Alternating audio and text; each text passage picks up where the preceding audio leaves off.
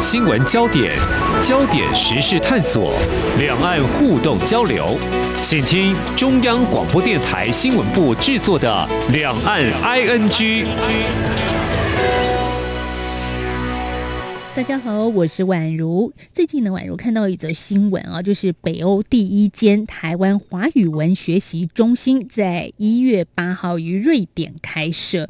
哇，这瑞典是一个什么样的国家呢？对我们亚洲的台湾人来说，觉得啊好遥远，也甚至也觉得很向往，因为那边的风景很漂亮。通常我们只能看到的可能是呃明信片啦，或者是呃一些有名的摄影师所拍的风景照。今天是礼拜五嘛，我想说给大家一个不一样的心情，所以我们要连线访问到的是台湾华语文学习中心瑞典侨校的校长陈义婷。义婷呢，她现在人就在斯德哥尔摩，来跟我们做连线。哎，义婷你好，啊，你好，大家好。我们想跟你聊聊这个桥校之前，我想。也跟听众朋友介绍一下，因为你在二零一九年其实曾经出版过一本书，叫做《开始在瑞典自助旅行》，你是两位作者的其中一位。刚刚稍微知道了一下，易婷你在瑞典已经有七年的时间哦。当时为什么会想写这一本书呢？甚至说你现在就已经在瑞典待了七年呢？呃，因为我本身很喜欢旅游，然后我也非常喜欢瑞典大自然。我平常的兴趣也是摄影，所以我觉得我希望可以透过这个旅游书，然后跟台湾的朋友介绍一下瑞典。就是因为大家常常听到瑞典，呃，可能就是 IKEA 宜家，或是我有一些台湾朋友一直以为我我在瑞士，就是常常瑞典跟瑞士大家就有点搞不太清楚，所以我希望能够借由这本旅游书，让大家更认识瑞典。所以斯德哥尔摩它是一个什么样的城市啊？像你现在的所在地？嗯，它靠海，靠海，它是有很多水的地方，呃，有很多水的城市。嗯嗯，就是四季分明，就是你可以看到春夏秋冬秋冬不一样的景色。所以我就是我自己本身就是很喜欢这里的大自然。那冬天就是白色的一片啊。啊，夏天就是日照很长，所以瑞典人就是很喜欢整天都在外面啊 晒太阳，然后去海边呃吃冰淇淋啊什么的，感觉生活很惬意。台北的生活好紧张、好紧绷的感觉。瑞典人的生活就是步骤呃步调比较慢一点。那瑞典有没有什么一定要吃的？我觉得今天我想跟那个易婷来聊这个话题，也是因为在台湾啊，我们身处疫情之苦啊，就会觉得说，其实要出国真的不是一件容易的事。今天难得抓紧机会，带着我们神游一下瑞典，然后先来味蕾上的旅游，有什么一定要吃的？嗯，就是瑞典肉丸吧，可以尝尝看，跟台湾台湾宜家的味道一不一样。还有就是臭鱼，嗯，这个要这个需要很大的勇气啊，这个需要很大的勇气来尝试。我觉得它比臭豆腐还臭。嗯，那这个臭鱼是要在夏天的时候吃，而且是一定要在户外，因为太臭了。所以对，太臭了。然后它是它是罐头，它是用罐罐头装呃装的，嗯，所以你如果打开的时候。呃，里面压力的关系，你你打开那个罐头的时候，它会瞬间喷出那个臭鱼的味道，还有那个它的汁，我觉得有点像臭水沟的味道。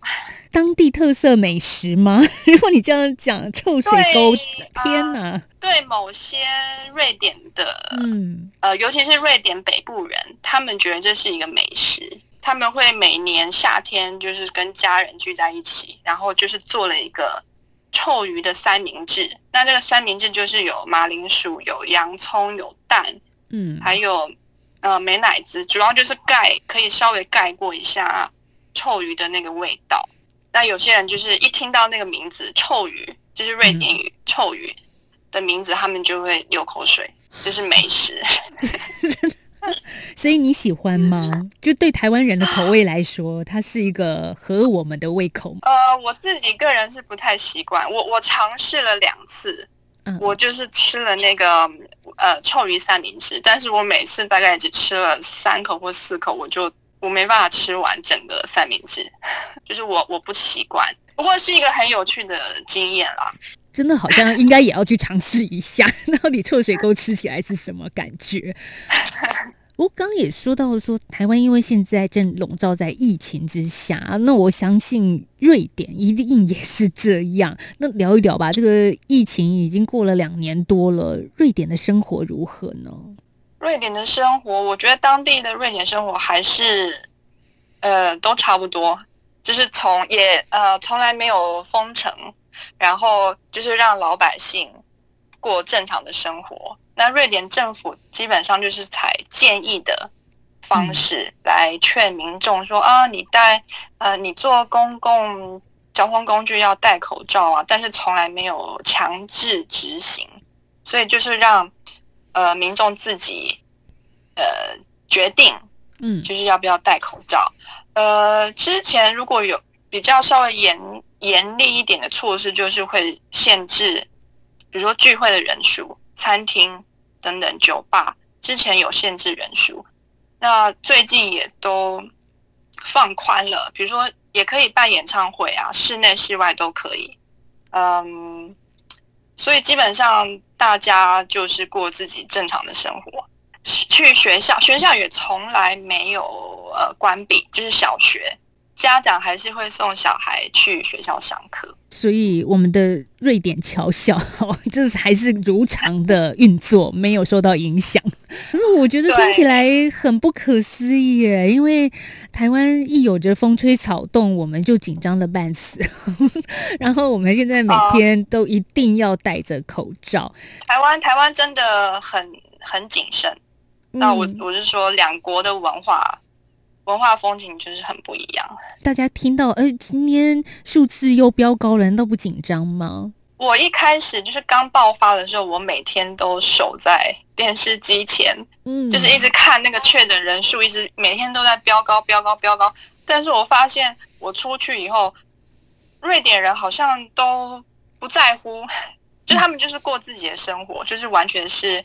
之前提到有那个佛系防疫的那个词，瑞典啊，然后后来我也我也就习惯了，因为一开始我有我还蛮焦虑的，就是想说，哎，为什么大家都不都不担心都不紧张啊？然后我就是把自己关在家里，就是跟外面完全是隔绝的状况。然后到后来我就有点麻痹了，我就想说，呃，我把我自己照顾好，那剩下就听天由命。不过我这两年也算是都还蛮安全的，因为我几乎都是待在家里。就是对瑞典人来说，你要他每天关在家里是很难的一件事，因为他们有那种，他们有一个文化习惯，就是叫 fika，fika 就是他们会跟自己的朋友或是在办公室会跟自己的同事一起喝咖啡，然后吃一点，比如说肉桂卷啊。聊天就是一种社交的生活，所以这个文化对他们来说很重要。所以从这个疫情爆发爆发以后，很多人都要在关在家里，对他们来说是很痛苦的。好，这是一个酷刑。如果这样子来说，但是小朋友还是照常的去学校上课。呃，所以我们等会儿下个阶段再来谈到的是台湾华语文学习中心的瑞典侨校。一月八号正式的开设，所以我们刚刚其实有一点担心，说那这样子，呃，要不要试军上课啦？什么有一些其他的措施，在疫情影响之下，好像也不必然。那我们下个阶段再来请校长易婷来告诉听众朋友，台湾华语文学习中心的瑞典分校。好，谢谢。阳光就是阳光，成了我的翅膀。阳光就是阳光，人民自由飞翔。阳光就是阳光，世界在我肩膀。阳光是你，是我生命的翅膀。好，继续回到今天的两岸 NG 节目，我是宛如。我们邀请到的是呢，台湾华语文学习中心的瑞典侨校的校长陈义婷。好，义婷，这个学校它的地点是在哪里？也就是你的所在地吗？斯德哥尔摩吗？呃，对对，它是在斯德哥尔摩的市中心，所以基本上对学生来说是呃交通是很方便的。台湾华语文学习中心主要是针对瑞典成人开设的，十八岁以上的成人，对学习中文或是对对台湾、对中华文化有兴趣的，我们都欢迎呃来我们这个学习中心学习。为什么瑞典人想要学中文呢？就你在现场你所观察到的，他们对于所谓的中华文化啦，或者是学习这样子一种嗯比较遥远的或者是他们陌生的语言，到底什么样的一个动机在里面？有一部分是是文化。那我这几年接触到的学生，嗯，有的是呃，比如说曾经到台湾呃工作过。或是旅游过，或是任何呃说中文的国家，他们会去，他们去那里经商啊什么的。呃，那我最近这几年也遇到，比如说有学生他的另一半是说中文的，所以他们会想要学中文这个语言，然后跟他们的另一半的家庭用中文沟通，就是拉近彼此的距离。嗯，呃，还有，呃，我也遇到几个是从台湾被领养到瑞典的学生，所以他们想要重新认识台湾，然后想要学中文，就是这几个背景都有。嗯，要怎么去让他们接触到中文呢？而且应该是因为我们是台湾去的嘛，所以应该教的都是正体字的中文，对不对？哦，对对，都是正体中文。对他们来说，怎么去学习到一种像这样的符号啊？如果就这个文字来说，是嗯，跟罗马拼音啦、英文字母是不一样的，完全不同的东西。嗯，我会先挑几个就是最基本的中文字，然后是象形字，比如说人啊、日啊、月啊这些。嗯，学生大家可以从图先从那个象形字。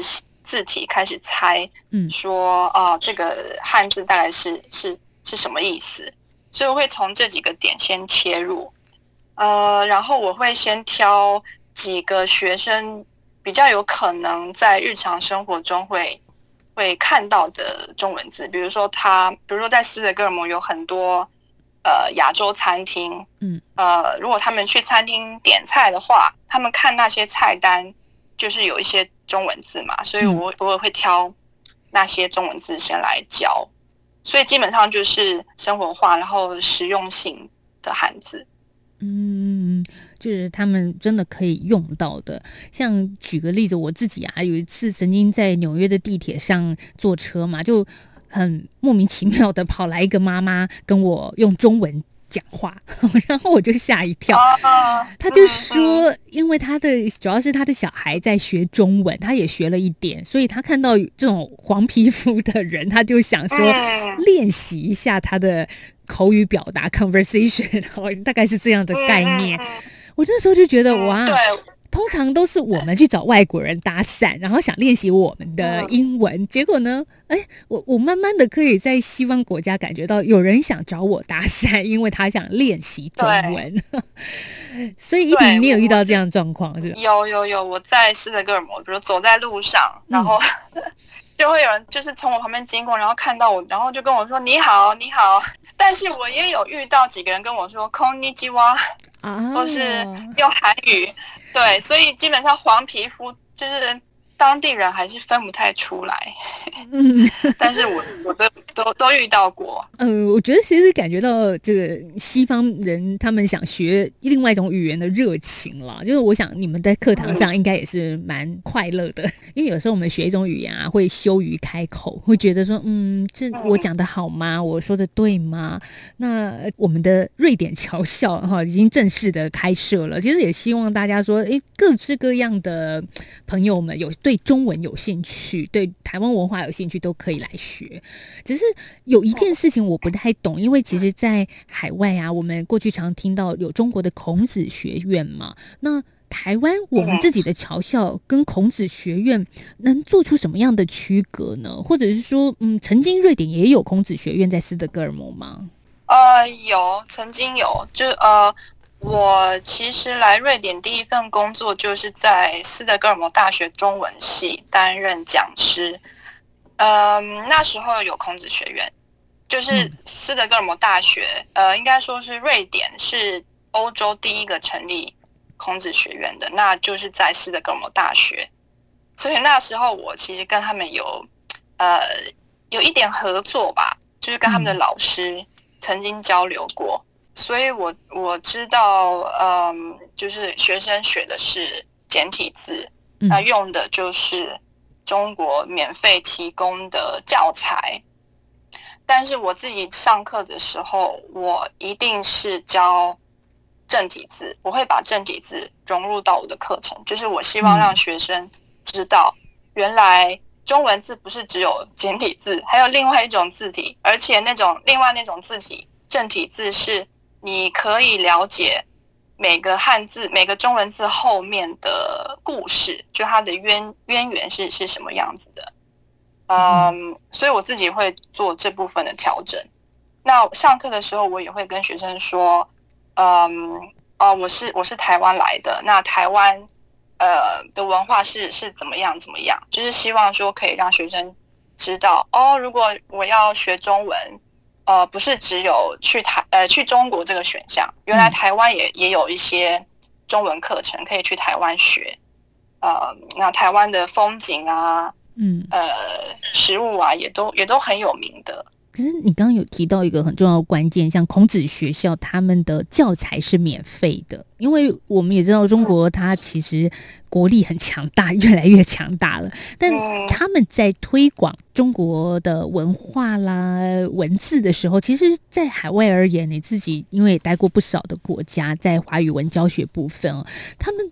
很强势吗？还是说，其实可以用什么方式来吸引学生？如果我们很正向来说的话，就是他们有方法来吸引大家一起来孔子学院学习中文吗？吸引学生来学习呃中文，我觉得就是他们呃学费通常是免费的，或是非常的便宜。那教材也是免费的，老师也是免费的，所以基本上学生都不用付任何的。费用就可以来学中文，但是，呃，主要是大家发现，就是在课堂中，嗯，有三 T，三 T 不能提到，也不能讨论。三 T，这三，对，这三 T 就是台湾、台湾，呃，Tibet 西藏，还有天安门，这三 T 不能不能讨论，所以。呃，有越来越多学校发现，呃，学生去学中文，去学这个语言，但是他们是不能自由表达自己的意见，就是被局限了，被控制了。所以，那加上斯德哥尔摩是一个重视自由、平等、民主的一个国家，他，我觉得他不会让这种情形让自己当地的大学嗯发生。所以有就是有越来越多人去重视这一部分，所以后来就是就管了。嗯嗯，所以这这这也是很奇怪的一件事，三 T 不能讲到。嗯，对对，嗯，就是我觉得我们这个台湾华语文学习中心的特色就是我们是嗯小班制。然后我们是克制化的课程，我们有针对不同呃背景的学生来提供不一样的学习内容。那中国那边我知道他们就是利用同一本教材，就是从第一课、第二课、第三课、第四课这样这样子学，嗯，所以我觉得这部分是不太一样的。然后我们的课程也是提呃强调交际性、交际跟互动，所以不是。不是老师从头到尾坐在教室前面，然后跟学生说：“哦，你打开课本第三页，然后我们学这个语法，然后你现在做这个练习题。”我们是不做这个的，就是我们是学生来来课堂上课，可以马上用学到的中文跟彼此沟通，或是跟跟老师沟通，嗯，就是及时性的。嗯，还有文化交流的部分，我们中心也规划。像是语言交换，所以像我们最近就这个星，其实这个星期天我们会办一场，呃，呃语言交换的活动，是是第一场。那我们就找了呃瑞典当地的台湾侨胞，或者是台湾的交换生留学生来，然后跟这些呃正在学中文的瑞典人呃来进行交流，用中文交流。嗯，所以我觉得这部分就是有，就是我们的特色。还有，我们也跟瑞典当地的台湾侨团组织合作，比如说他们会固定每年会固定举办一些节庆活动，像是中秋节、端午节、国庆日等等。那我就我们就会邀请我们的学生去去跟当地的台湾侨胞一起吃饭，然后体验一些。节庆的文化啊，然后认识更认识更多的台湾侨胞，所以我们的呃这个台湾华语文学中心，呃不是我们不希望学生只是来上课，然后下课以后就离开了。我们希望呃这是一个大家庭，呃学习气氛是轻松愉悦的。那老师跟学生的关系也可以是朋友的关系，就是有空的时候来参加我们的活动，来聚一聚，就是拉近彼此的距离，这样子。我蛮好奇的，因为像欧洲人，他其实刚刚也说到，对于黄皮肤的人也不太能够分辨他是台湾来的、日本来的、韩国来的。那他能够分出来中国跟台湾是不一样的两个地方吗？如果从语言是分不出来的，因为他们他们光分辨那个声调，他们就觉得很难。那台湾口音跟中文口口音，他们也分不太出来。所以，呃，我们就是基本上用文化，用文化来来切入。还有，呃，像我们之前瑞典的，呃，瑞典的国家电视台，嗯，去年曾经采访过，呃，唐凤，那介绍台湾，呃，武汉肺炎这方面的防疫成效。呀，也邀请过驻瑞典代表姚大使进行采访，所以基本上有，我觉得有更多的瑞典人认识到台湾这个国家，因为以前就是跟我刚到瑞典的感受真的不太一样。现在这几年，我觉得台湾在瑞典能见度越来越高，所以我现在我我记得我以前，呃，我每次只要有外国。外国人，或者或者是外朋友说，哦，我跟他们说我是台湾来，他们就说，啊，你是泰国人吗？哦，或者是啊，你你啊，你你是中国哪里这样子？不过这几年，比如说我在路上就会，比如说我跟他们说，跟一个陌生人说我是台湾来的，他们就说，哦，我知道台湾，我知道台湾，台湾很好，所以我可以感受到那个真的不太一样了，嗯。哇，是真的不一样哎！我我印象你这样子让我想起来，我有一次在青年旅馆跟一个外国人说我是台湾来的，他就立刻说：“哦，computer，computer，就就是我们的电脑，全世界闻名，我们的高科技各方面，然后 让他们印象很深刻。最近台湾那个防疫的成效也引起很多国家的关注，还有包括。台湾加入 WHO 啊，这部分瑞典瑞典国会议员就是自己，他们自己也很支持台湾，所以我觉得在政治方政治方面啊，或是平常生活文化方面，嗯，我觉得在瑞典台湾这个这个词，或者台湾这个这个国家，就是越来越多人重视。所以我们最后来说，这个台湾华语文学习中心已经在瑞典开设了。所以接下来下一步呢？请问校长，您要做些什么事？第一个，如果大家要报名的话，要怎么去跟你们联络？或者是说，哎，你刚刚有填谈到一些中国的孔子学校是不用学费的，那我们要怎么去处理？接下来，如果有人来学你，你怎么跟他说？我们怎么进？怎么入班啦？你可以学到一些什么？呃，现在。瑞典已经没有孔子学院了，嗯嗯嗯，所以呃，我们中心的课是二月开始，如果有兴趣的朋友，可以透过我们学校的网站直接在线上报名。呃，我们一月底也安排一堂试听课，那希望可以让更多人来体验一下在。呃，我们华语文学习中心上课的上课的情形，目前都是实体授课。那我们规划，我们目前规划就是两个学期的课程，呃，春季学期跟秋季学期两个课程，有嗯平日班跟周末班，因为我们希望可以提供更弹性的学习时间，来帮助更多人学习中文。我们也有针对不同程度跟需求，呃，来设呃来开设的中文课程，好，那一个班有多少人呢？你们可以收多少个学生啊？大概十个，大概十个。真的是很小班教学耶。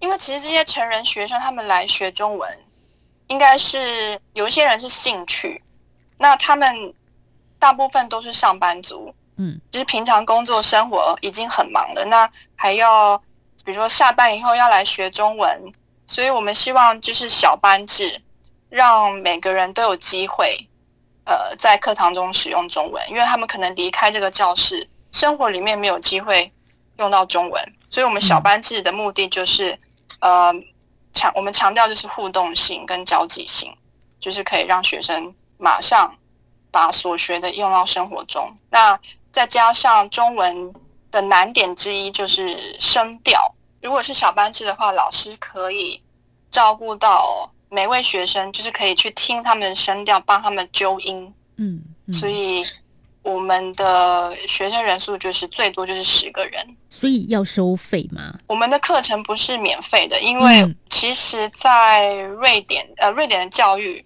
嗯很多都是免费的。通常免费的课程，大家学生自己就会想，嗯，可能我今天太忙或太累，我就不去了。呃，老师自己教学也也会觉得说，老师，呃，为什么学生有些来，有些不来？就是整个那个课程的品质，学习品质就是比较低。我自己觉得，如果是我愿意去上付费的课程，因为老师的品质有一定的水准，那我也会比较积极，就是我真的会想要花时间、花心力去学习一门语言。所以我们的课程呃是收费的，但是基本上也是符合当地市场的呃标准。这也是我们今天介绍瑞典侨校的一个很重要的原因，因为第一个，嗯，刚刚校长有说他的开课内容教学是很丰富的，而且很生活化的。然后再来就是，其实你什么都可以谈，在我们的台湾侨校里面。然后第三个就是说对它的付费，就其实很重要，也是我们为品质来把关了。北欧嗯第一个。第一间台湾华语文学习中心在一月八号在斯德哥尔摩正式的开设，这也是侨委会所辅导成立的全球二十九个华语推广中心之一。那也跟听众朋友说，其实在美国现在这样这样子的一个呃华语文的学习中心是越来越多了，主要也是美国联邦政府在二零二零年十月份公布了语言学习计划，当中就强调要增加中国以外的。华语学习机会，好，这蛮特殊的，就是中国以外的华语学习机会。当然，这个重镇就在台湾了，所以嗯，对，校长刚刚也说的很清楚了，因为什么？就是台湾我们自己的特色是什么？也也也希望大家可以，嗯，从里面真的感受到呃中华文化的这一块精髓，而且也是我们很热情的期望跟比较遥远的国度，对我们台湾来说好远的北欧国家的一些民众一起来分享的，因为它就是一种交朋友的一个桥梁吧。对，没错。所以我在这里要特别感谢中华民国侨委会，还有驻瑞典代表处的支持和协助，让瑞典有机会成立北欧呃第一间台湾华语文学习中心，让在身为海外的台湾人，我们能够呃为台湾尽一份心力，那我们也会愿意为台湾持续做这个文化外交。这一集节目呢，我们就访问到的是台湾华语文学习中心的瑞典侨校的校长陈义婷，谢谢义婷校长。对了，再见，你们在瑞典会怎么说呢？呃，跟朋友打招呼，我们会说嘿嘿嘿嘿嘿，再见，我们会说嘿多嘿多，或是你也可以说嘿嘿啊、我们还有呃谢谢 tak，如果真的疫情之后，大家可以比较放心的出国旅游的话，就到瑞典走一走，然后也看看易婷老师教我们的实不实用。好，谢谢，还有嗨嘿好嘿嘿好。嘿，嗯，欢迎欢迎大家来瑞典，嗯，嗯，好，谢谢易婷喽，谢谢，拜拜。谢谢，拜拜拜拜。好，也祝福大家有个愉快的周末假期喽，拜拜。